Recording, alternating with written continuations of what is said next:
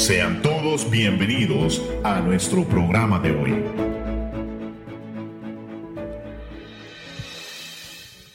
Muy buenos días a toda la audiencia. Este es su programa Verdades Eternas. Es un privilegio y un honor estar frente a ustedes. En este día venimos hablando un tema muy interesante acerca de la verdad. Pero antes de eh, hacer la introducción, quiero invitar a, a dos participantes que tenemos aquí, hermanos, parte del Ministerio de Apologética. Y queremos dar la bienvenida a María José Gutiérrez. Muy buenos días a todos. Es un gusto poder estar presente con cada uno de ustedes, con mi hermano Guido y nuestro otro invitado. Y muy buenos días para cada uno de los oyentes. Gracias. También está con nosotros José Héctor Alfaro. Amén, hermano. Buenos días. Es un gusto volver a estar con ustedes. Este, un privilegio, pero sobre todo una bendición poder compartir con usted, hermano Guido, con nuestra hermana María José. Amén. También en controles está con nosotros nuestra hermana María Lozano, que semana a semana está compartiendo también con nosotros la misma labor. Bueno, para iniciar en este día queremos, eh, queremos darle como el énfasis, bueno, el inicio, la introducción a este tema, sobre la importancia de la verdad en la sociedad. En la, en la vida diaria que nosotros llevamos, hay, hay una importancia muy relevante acerca de la verdad. Todas las cosas que nosotros nos rodean y las cosas que vivimos cada día tienen una, una importancia desde, la, desde el principio de la verdad. Dicho esto, lo que tenemos que considerar en ese aspecto es que si es, si es que la verdad tiene relevancia en la sociedad, entonces, por ende, los absolutos también definen una realidad.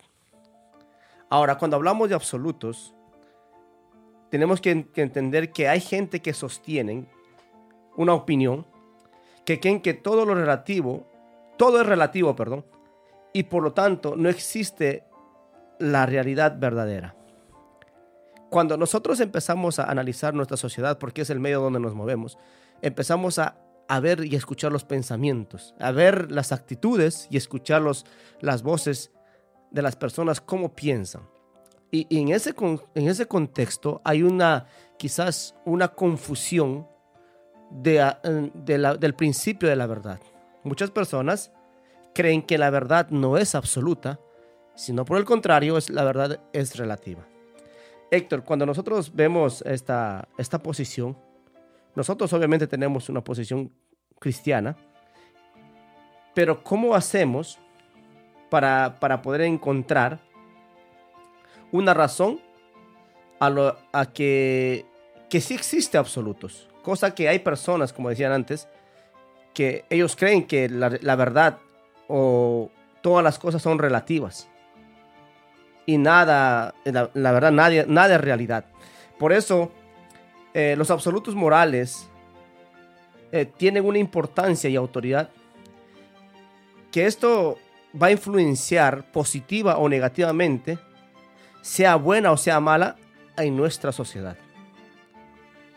Este punto de vista nos conduce a la ética situacional, la creencia de, de que lo que es bueno o malo es relativo a la situación.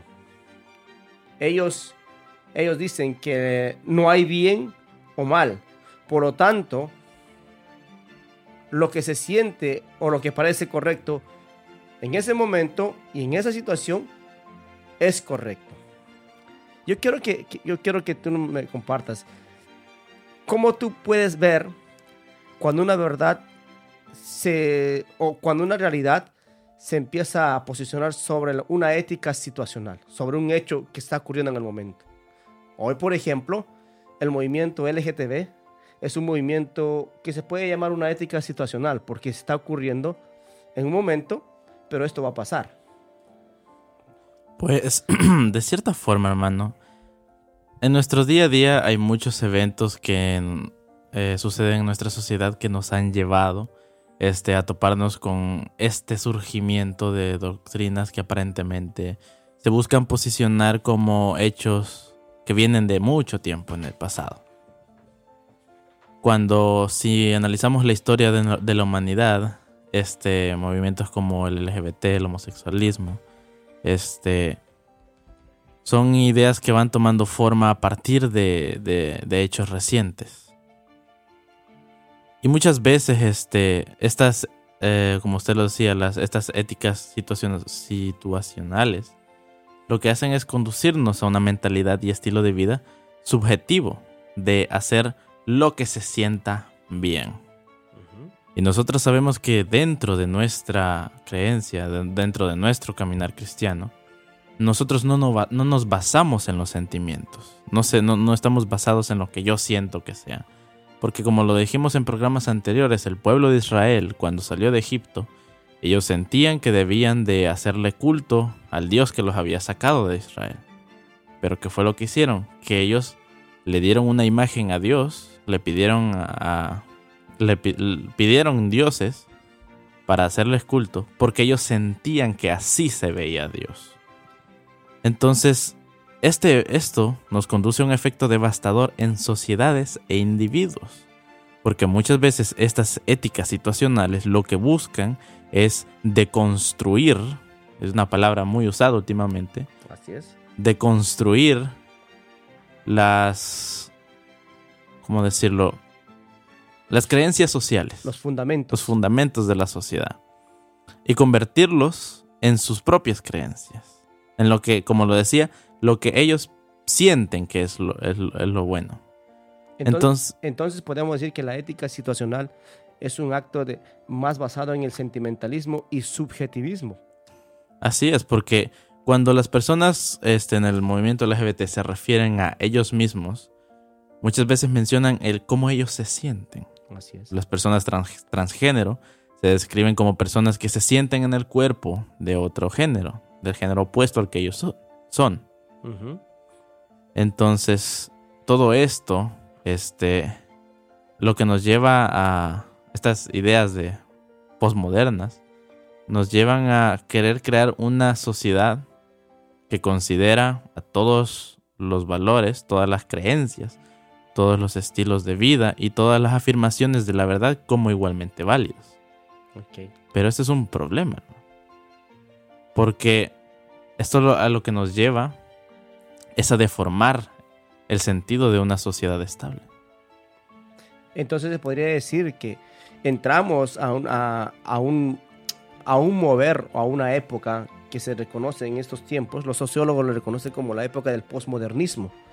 Y el posmodernismo está creando una sociedad que considera que todos los valores, las creencias y los pensamientos y estilos de vida están correctos. Mientras tú te sientas bien, tú puedes hacer lo que tú quieras hacer. Si quieres sentirte gato, obviamente te sientes gato. Si quieres sentirte, si siendo varón te quieres sentir mujer, no hay problema, porque es lo que tú, tú sientes. Y el, el posmodernismo tiene como, como característica tiene como la característica importante de que las personas siempre van a actuar como, como un acomodamiento. Después del posmodernismo hay un pensamiento, María José, que se llama, bueno, se, llama la, la época líquida, la, o la modernidad líquida. Y esa modernidad líquida dice que, ¿por qué se llama modernidad líquida? Porque en la modernidad líquida en el pensamiento líquido, tiene una, como, una, como una forma de adaptarse a todas las cosas que lo rodean. Es como el agua, por eso se llama líquido. El agua, si tú lo pones en un vaso, se convierte en vaso. O sea, tiene la forma de vaso. Si lo pones en una, una jarra, una forma de una jarra, o X cosa. En la que tú lo pongas, la, la jarra, eh, perdón, el agua forma, toma forma del, del recipiente. En la sociedad que vivimos, también se está pensando eso. Se está diciendo que, que hoy no importa lo que, tú, lo, que, lo que te digan los demás. Lo que importa es cómo tú te sientes. Volvemos a lo mismo. Y este punto de vista cree que si existen las realidades absolutas o criterios que definen lo que es verdad y lo que no lo es. Yo considero que durante muchísimas décadas a lo largo de la historia de la humanidad podemos ver cómo lo que se considera bueno y malo llega a ser cambiante Hay cuestiones que benefician a un sector de la sociedad, pero denigran a otro sector de la sociedad y esos roles vuelven a cambiarse. Por poner un ejemplo, la constante lucha de la igualdad eh, de los derechos humanos, ah, no solo para las personas de distinta raza, eh, llega a ser una cuestión que ha impactado positiva y negativamente a muchas sociedades dentro y fuera de las ciudades en donde eso ocurre. Por ejemplo, las actividades sociales que ocurren en Estados Unidos pueden llegar a impactar unas comunidades latinoamericanas, unas comunidades europeas, pero los, los eventos que suceden en estas comunidades pueden llegar a impactar también el estilo de vida de las personas que viven en los Estados Unidos por una vez más la cuestión de la ética líquida, lo que es una ética de cambio constante, utilizando como referencia el agua al ser un elemento cambiante dependiendo las circunstancias, dependiendo los años, dependiendo las necesidades emocionales con las que las personas se identifican, llegan a tener ah, un cambio o llegan a tener una posición diferente a la que tal vez manifestaron antes. Como una adaptación. Exactamente, como una adaptación. Se adapta a la época y al tiempo, a la ética, a, los pensamientos actuales. Exactamente, pero el problema es de que cuando eso llega a suceder, puede de que después de la década en la que ocurre, ese impacto ya no puede ser, ya no puede llegar a ser el mismo. Llegan a buscar a cambiarlo de otra forma. Otras formas, así es. Y puede de que esos cambios lleguen a ser negativos. Absolutamente. Por ejemplo, hoy el aborto te dicen, este, el aborto es, una, es un problema social. Pero ¿cómo se está resolviendo ese problema social? Sencillamente por decir, pues simplemente abórtalo. O sea, hoy, hoy la pobreza, supuestamente, ¿verdad? La pobreza y, los niños huérfanos en, la, eh, en el mundo y la, necesidad de, de, alimentos para ellos, cuidado y muchas cosas más, es porque hay muchos, muchos niños abandonados. Y esa es la excusa que ellos tienen. Otra excusa es que dice que la mujer tiene el derecho, no es nuestro tema el aborto, pero vamos a comentar esto, que la mujer tiene el derecho de hacer con su cuerpo lo que quiera. Pero la, eh, pero la, pregunta es, como el niño, el, bebé está dentro del vientre de la, mujer, él es otro ser, ya no es parte de la mujer. Alguien decía por ahí, va a sonar un poquito grotesco, pero alguien decía por ahí, si tú de verdad quieres a practicar el aborto, ¿por qué no tomas en consideración mejor quitarte la matriz? Y así no sales embarazada. es una buena salida que, que quizás no es la correcta, no es la correcta, pero si vamos a hablar de la perspectiva de que la mujer puede hacer con su cuerpo lo que quiera, entonces cae. E, eso, esa, esa premisa tiene validez o tiene relevancia. Es por eso que nosotros nos podríamos imaginar el caos que habría si no existieran los absolutos ni la realidad. Con esta pregunta nos vamos a una pausa musical. Si nosotros no anunciamos la esperanza, ser el líder de Nirvana, el que ejemplo les dará. Si nosotros no cantamos de pureza, Dari Yankee con Don Omar sus hazañas cantarán. Si nosotros no les damos testimonio, será Laura en América a la que escucharán. Si nosotros no exaltamos la modestia, será Silvio Berlusconi el que los inspirará.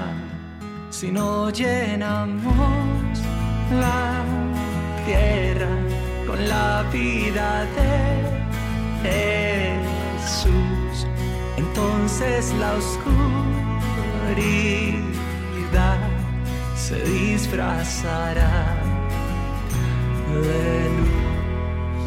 Si en nosotros no está viva la inocencia, Lady Gaga estará acá de la educación sexual si nosotros no hablamos sabiduría, de seguro Justin Bieber, el filósofo será. Si nosotros no vivimos diferente, en ti seguirá siendo el modelo de virtud. Y entre el patrón del mal y factor X alimentará los sueños que tendrá la juventud.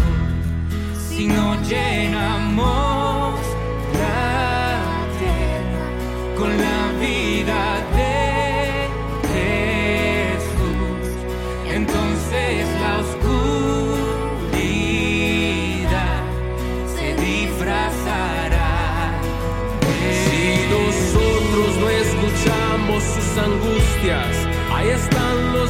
zodiaco listos para aconsejar.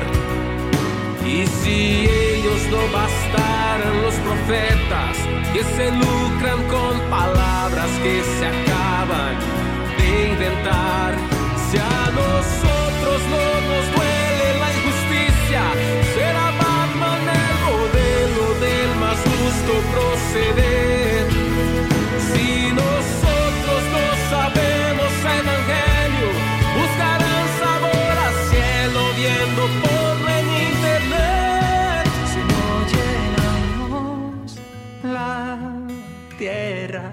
Con la vida de Jesús, entonces la oscuridad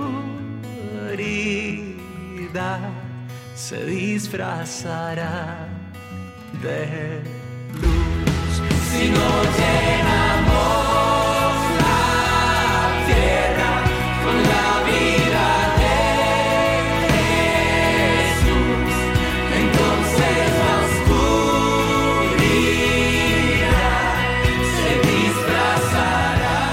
Estamos de regreso en su programa Verdades Eternas. Un programa quizás eh, que puede ser controversial lo que decimos aquí. Eh, desde una perspectiva de una ética situacional, muchos nos pueden categorizar como intolerantes. Muchos pueden pensar que nosotros somos personas que no estamos adaptándonos a la realidad que estamos viviendo. Por ejemplo, a veces nos dicen, ¿por qué tú rechazas a los homosexuales? Mm, obviamente nosotros no rechazamos a nadie.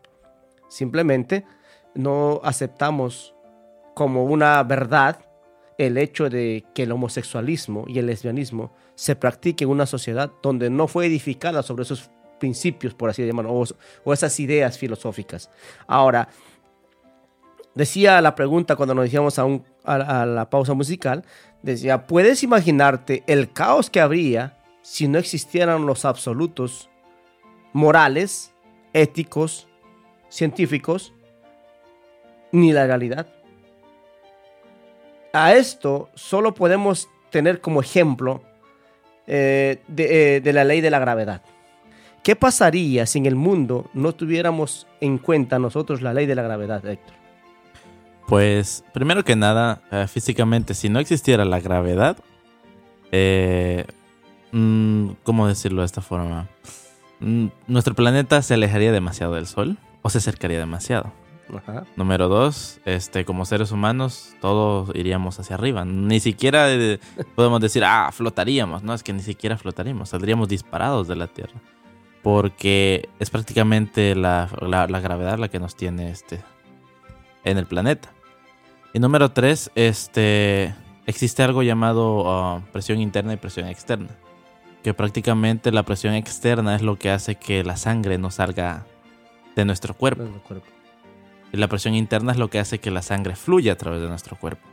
Entonces, sin esa, sin esa presión de viento, por eso se teoriza mucho acerca de, de la muerte en el, de fuera, en el espacio, de que unos dicen, ah, te explotaría la cabeza. No, nada de eso, sino que prácticamente el cuerpo dejaría de funcionar porque no tendría la presión necesaria para vivir.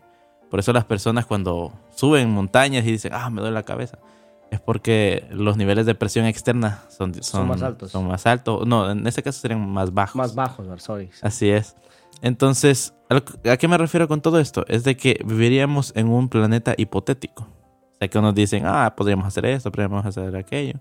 Pero es físicamente imposible vivir sin, sin una ley tan básica y tan fundamental para la existencia de la vida. Y esa, si- por eso decíamos, si negáramos la ley de la gravedad, nos tenemos un, serio problema. Y eso considerando la ley de la gravedad, hablando, ah, po- po- podríamos decir, humanamente. Pero hay, un, hay otro, otro problema si, si no fuera, este, si, por ejemplo, si la ley de la gravedad no fuera absoluta, no podían ni estar seguros ni sentados en un lugar decidiendo, por ejemplo, las cosas importantes, las cosas básicas. ¿Cómo nosotros nos movemos como personas en esta, en esta cultura, en esta civilización moderna? ¿Cómo nosotros nos movemos? ¿Bajo qué principios? Una de las, una de las caracte- características más fáciles de, de poder explicar esto es, por ejemplo, si 2 más 2 no fueran 4, ¿cuál sería el problema en la sociedad? Prácticamente la matemática es lo que rige este lenguaje de la lógica en todo lo que hacemos.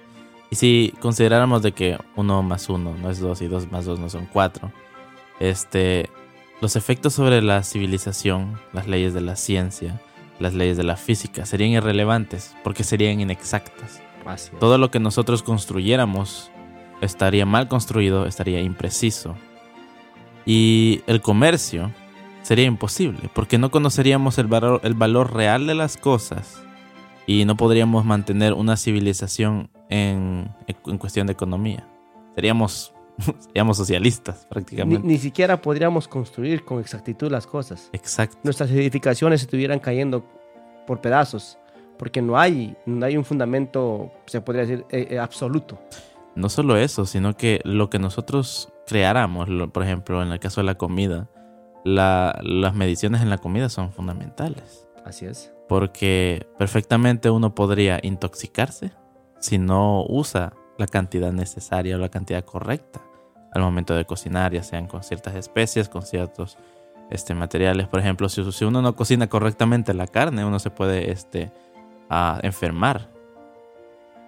Por eso, ¿qué desorden habría? Sería un, un desorden, un caos total. Afortunadamente, si existe la verdad absoluta y esta puede ser encontrada y entendida. La sola idea de que alguien que haga la declaración de que no hay una verdad absoluta es totalmente ilógica, María José. Aún así, en la actualidad, mucha gente está siguiendo este relativismo cultural que en su esencia niega cualquier tipo de verdad absoluta. Bueno, esa es um, una, una, cuestión bastante interesante en el aspecto de que estamos hablando de personas que son capaces de poder afirmar aspectos básicos por el hecho de que las han visto. Pero ya cuando se trata de cosas eh, muy profundas, cosas que tocan temas sensibles, llegarían a comenzar a cuestionar las fuentes de ello y de alguna forma buscarían pleito con el propósito de que ellos reciban el soporte y continuar, ¿verdad? Moviendo a ideas completamente ilógicas, ¿verdad? Eh, sin embargo, este, en todo momento, incluso para las cosas más simples, eh, siempre es eh, bueno cerciorarse, siempre es bueno, ¿verdad? Preguntar, inten- intentar indagar en el pensamiento de aquella persona que considera esas verdades ilógicas. ¿Cuál es la garantía que tú tienes para afirmar eso? ¿Cuáles son las razones? ¿Tienes algún ah, algo que pueda probarlo de alguna forma y que digas de que ese argumento no tiene validez de alguna forma? La naturaleza nos enseña a nosotros que hay absolutos que ellos practican. Por ejemplo, uno de los absolutos que ellos practican es que ellos se relacionan con su propia especie. Ellos no se pueden relacionar con otra especie. Es raro, porque eso es anormal prácticamente, cuando una especie se, se empieza a juntar con otro. Y, y- y- y si la naturaleza nos enseña los absolutos desde las células, desde los fundamentos, eh, inclusive de la materia, del oxígeno, desde toda perspectiva biológica, siempre nos están enseñando que hay principios inamovibles y principios absolutos. Y cuando hablamos de principios absolutos estamos hablando de principios verdaderos, que alguien la tuvo que dar por sentado para que la, la civilización que, que está hoy alrededor nuestra y que somos parte de nosotros, hoy puedas, pueda existir, eh, pueda existir como sociedad. Esos fundamentos biológicos nos enseñan, bueno, y nos, también nos hacen preguntar quién, quiénes les enseñaron a ellos. para aprender a mantener ese orden.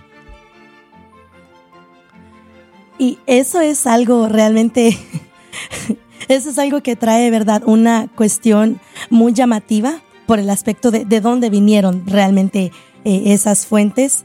Y se trata de la necesidad de poder reafirmar las contradicciones que hay en esas mismas situaciones, en esos mismos argumentos, por el hecho de que hay muchísimos problemas completamente lógicos, hay muchísimas situaciones que tienen una lógica muy simple, pero intentan una vez más buscar cosas irrelevantes, cosas ilógicas en medio de las cosas simples. Pero están basados en, en una verdad, lo que ellos hacen. Por ejemplo, porque ellos no se pueden meter con otras especies porque quieren preservar sus especies.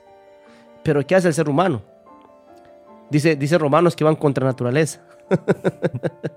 en efecto.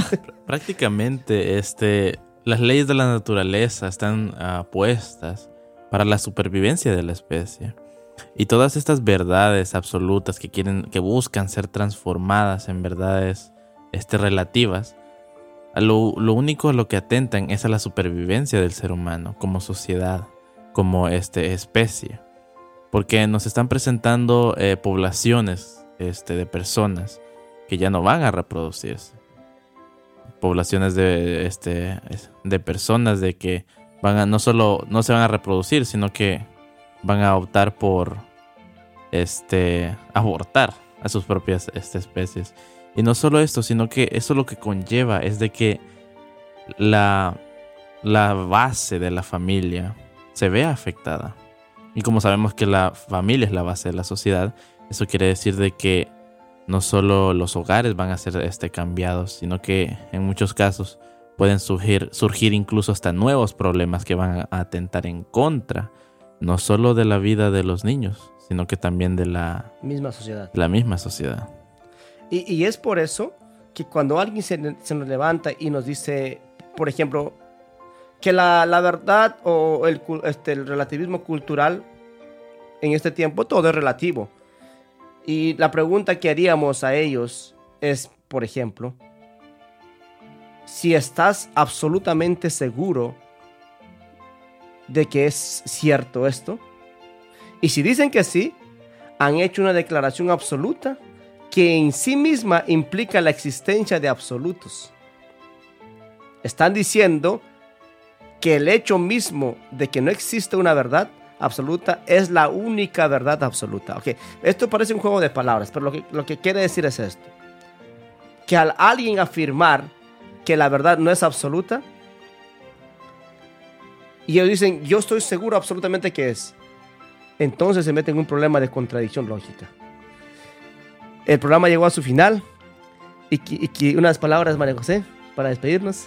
Pues brevemente, ¿verdad? Solo seguir motivándoles, indagándoles a cada uno en estos temas sumamente interesantes, porque es un tema muy importante, muy simple, pero muy profundo. Héctor. Pues de que los, este, los esperamos en el próximo programa y de que sigamos leyendo la palabra de Dios con sabiduría. Un saludo a todos que nos escuchan semana a semana y que el Señor los bendiga y nos vemos el siguiente programa. Dios le bendiga. Gracias por escucharnos. Te invitamos a nuestro próximo programa.